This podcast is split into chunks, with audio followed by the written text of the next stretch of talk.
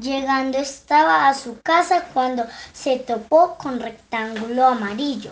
Buenos días, señor rectángulo amarillo, vociferó alegremente nuestro amigo cuadrado azul. Qué alegre se le ve esta mañana, exclamó rectángulo amarillo. ¿Alguna buena noticia?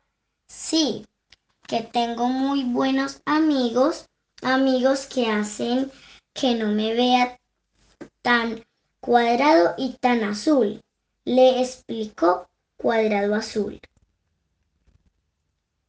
¿Puedo ayudarte yo en algo? preguntó amablemente rectángulo amarillo.